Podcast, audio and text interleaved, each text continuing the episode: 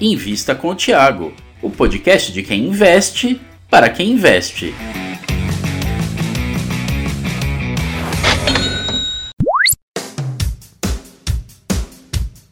Taesa, a empresa queridinha dos investidores brasileiros. Você tem ações de Taesa? Bom, no quadro de hoje, que é o Analisando Dividendos, a gente vai analisar essa empresa que é muito querida por você, investidor, né? Uma empresa que interessa muitos investidores de dividendos, né? Que buscam renda e tal. E a gente vai analisar uma empresa que provavelmente você já sabe que vai ter uma boa nota aqui, mas quão boa é a nota da Taesa? É o que a gente vai conferir. Né? Esse quadro funciona assim: a gente pega cinco critérios, né? E dá de zero a uma estrela para cada um deles, né? E no final contabiliza e mostra a nota para vocês. Eu ainda teço um comentário a respeito da empresa que hoje vai ser Taesa. O primeiro critério qual que é? A gente vai lá no Estados Invest, digita TAE11, que é o código da Taesa, e vamos ver o dividend yield, 9,43%, um dividendo muito bom, um dividend yield acima da média, tá? É 9,43% é muito acima da média brasileira, que está entre 4% a 5%, ou seja, quase que o dobro dessa média aí, né? Então, primeira estrelinha garantida para a Taesa, ela tem um dividendo muito acima da média, né? Muitos investidores gosta de dividendo e comprar ações da Taesa aí. Bom, o segundo critério que a gente analisa aqui é o crescimento de dividendos. Será que a empresa apresenta crescimento de dividendos ao longo do tempo? E sim, a empresa vem apresentando crescimento ao longo do tempo. Ó, dividendo de 2021 foi recorde, 22 ainda não terminou, né? Então ela deve pagar outros dividendos ao longo do ano. Vou até desconsiderar 22, porque a gente está no meio do ano. Mas se você for ver, é uma empresa que tem crescido ao longo do tempo sim. Pô, ela paga em 2021 muito mais do que pagava lá em 2012. Então é uma empresa que tem apresentado crescimento é, ao longo do tempo.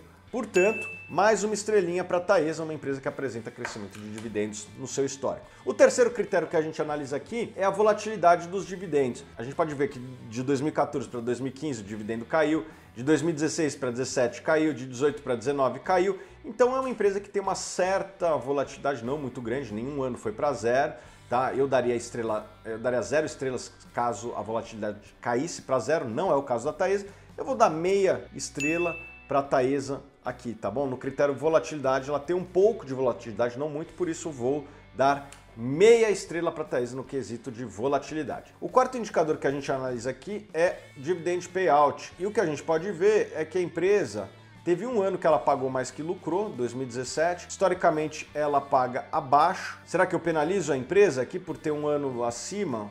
Hum, eu vou dar meia estrela, tá? Porque ela botou a cabecinha para fora lá e a gente e a gente vai dar meia estrela aqui. Então, como teve um ano que ela pagou. Se fosse algo recorrente, eu ia penalizar com zero, mas como foi só um ano e faz um tempo até, foi 2017, eu vou dar meia estrela aqui para a Taesa, tá? Eu entendo que tem gente que pode dar zero, porque afinal ela ultrapassou a linha do 100%, e tem gente também que pode dar uma estrela, afinal, pô, faz tanto tempo que merece ser esquecido, né? Eu dei meia, peguei aí o meio, que é o meio do caminho, enfim, meu critério, você pode fazer os seus, ajustes lá na frente, tá bom? E o último critério que eu analiso aqui é o endividamento. A dívida líquida sobre patrimônio líquido da empresa é de 0,86, a dívida líquida sobre EBITDA está de 2,36 e normalmente eu iria dar meia estrela, mas por conta da natureza do negócio da Taesa, que é o negócio mais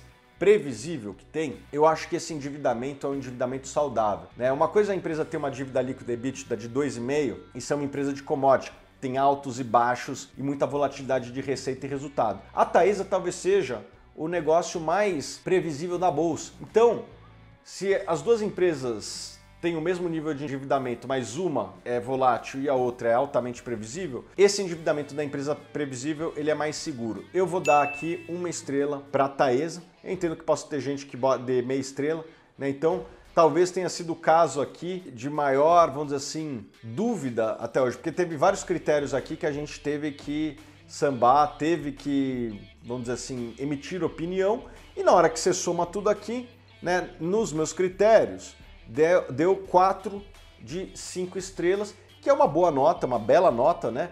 É, eu gosto de Taesa, já recomendamos aqui na Suno, é uma empresa que paga bons dividendos. Eu acho que esse dividendo aqui não é tão sustentável, teve alguns efeitos não recorrentes nos últimos tempos. que você deve considerar na sua análise, mas mesmo assim é uma empresa que vai continuar pagando bons dividendos, é uma empresa muito bem tocada, gosto de Taesa e para quem gosta de dividendos pode fazer sentido na carteira sim, tá bom?